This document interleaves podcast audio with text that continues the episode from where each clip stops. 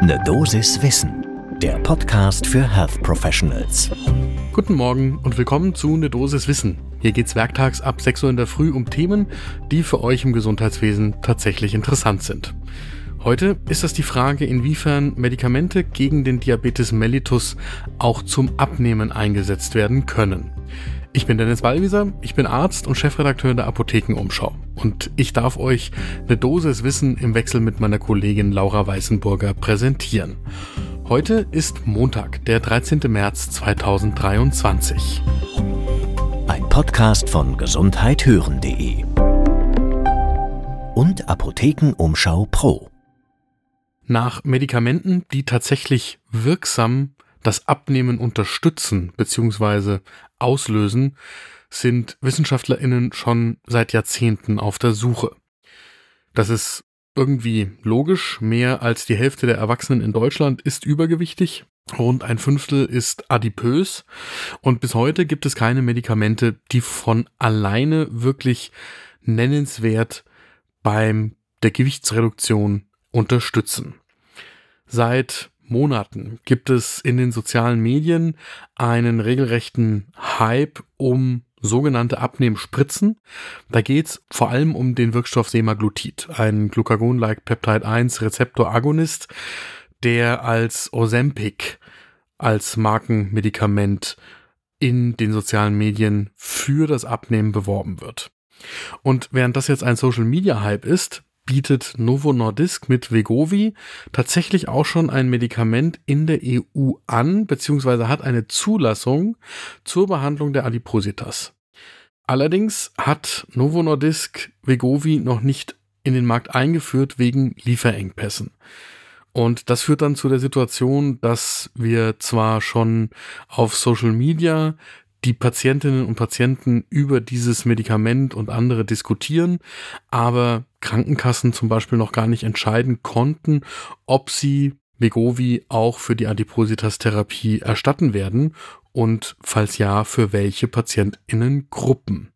Und während diese ganze Diskussion also auf Social Media läuft, aber noch nicht so richtig in der ärztlichen Praxis, werden schon weitere Wirkstoffe wie zum Beispiel Tirzepatit, das ist dann unter dem Markennamen Munjaro, geprüft, ob sie auch in Frage kommen, um das Abnehmen zu unterstützen.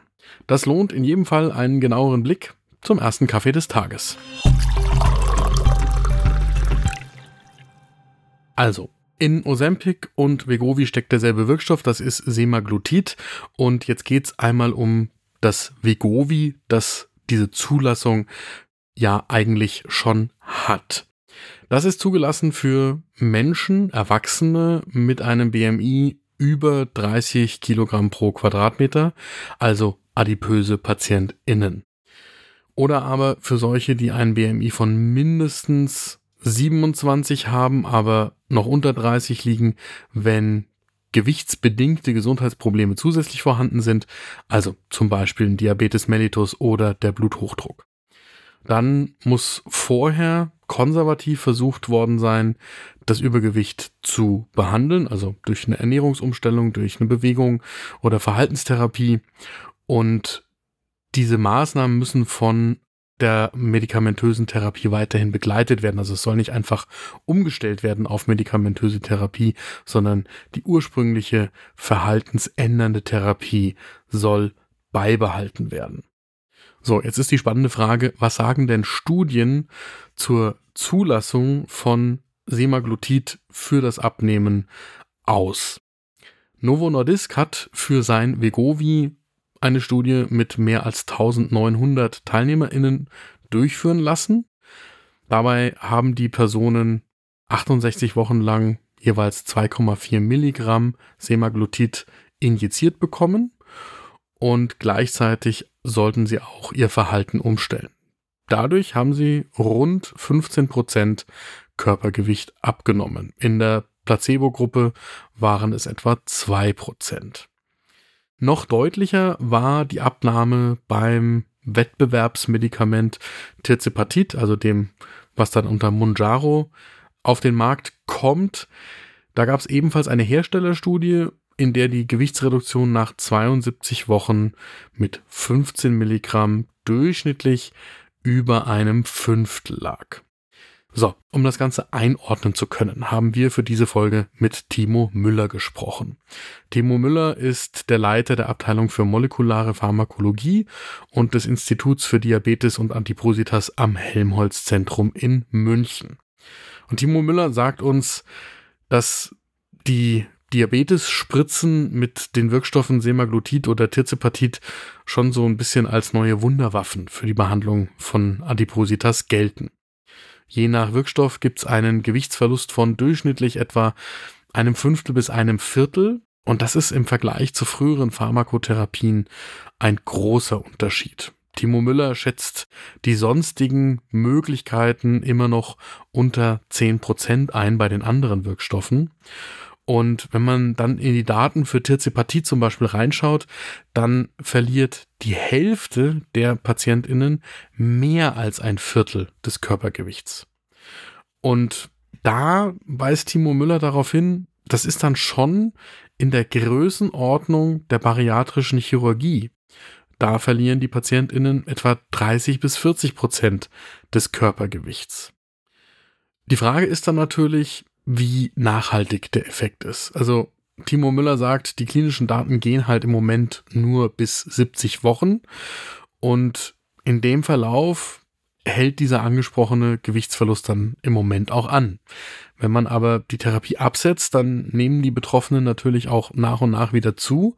Es sei denn, die begleitende Umstellung der Lebensgewohnheiten, also vor allem des Essens, aber auch der Bewegung, die kämen dann zum Tragen richtige Langzeitdaten dafür hat man aber heute natürlich noch nicht. Dann ist die Frage bei jeder medikamentösen Therapie auch hier, wie ist es denn mit den Nebenwirkungen?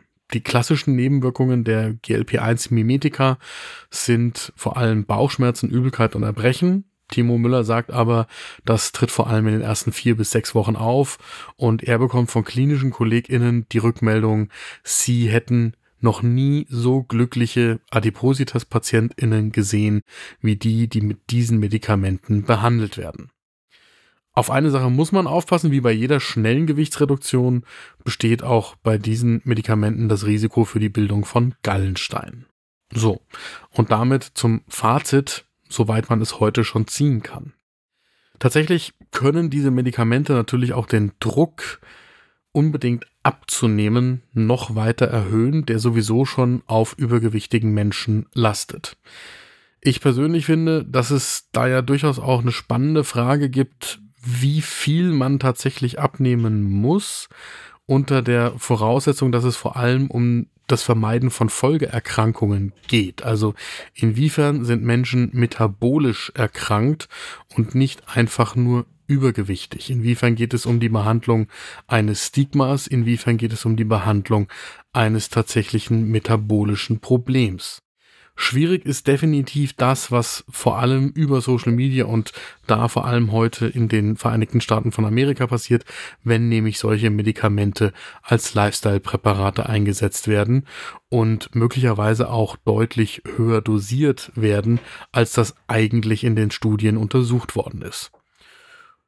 Auf der anderen Seite verstehe ich eine Diskussion, die ich hier in Deutschland teilweise schon wieder gelesen habe, überhaupt nicht, die da lautet, naja, das sei ja schwierig, wenn solche Medikamente eine gute Wirkung entfalten würden, weil dann würde ja der Druck auf die Verhaltensveränderung vielleicht abnehmen das sehe ich überhaupt nicht, wieso die eine wirksame Therapie jetzt nicht angewendet werden sollte, nur weil damit Druck von der Verhaltensveränderung runtergenommen wird.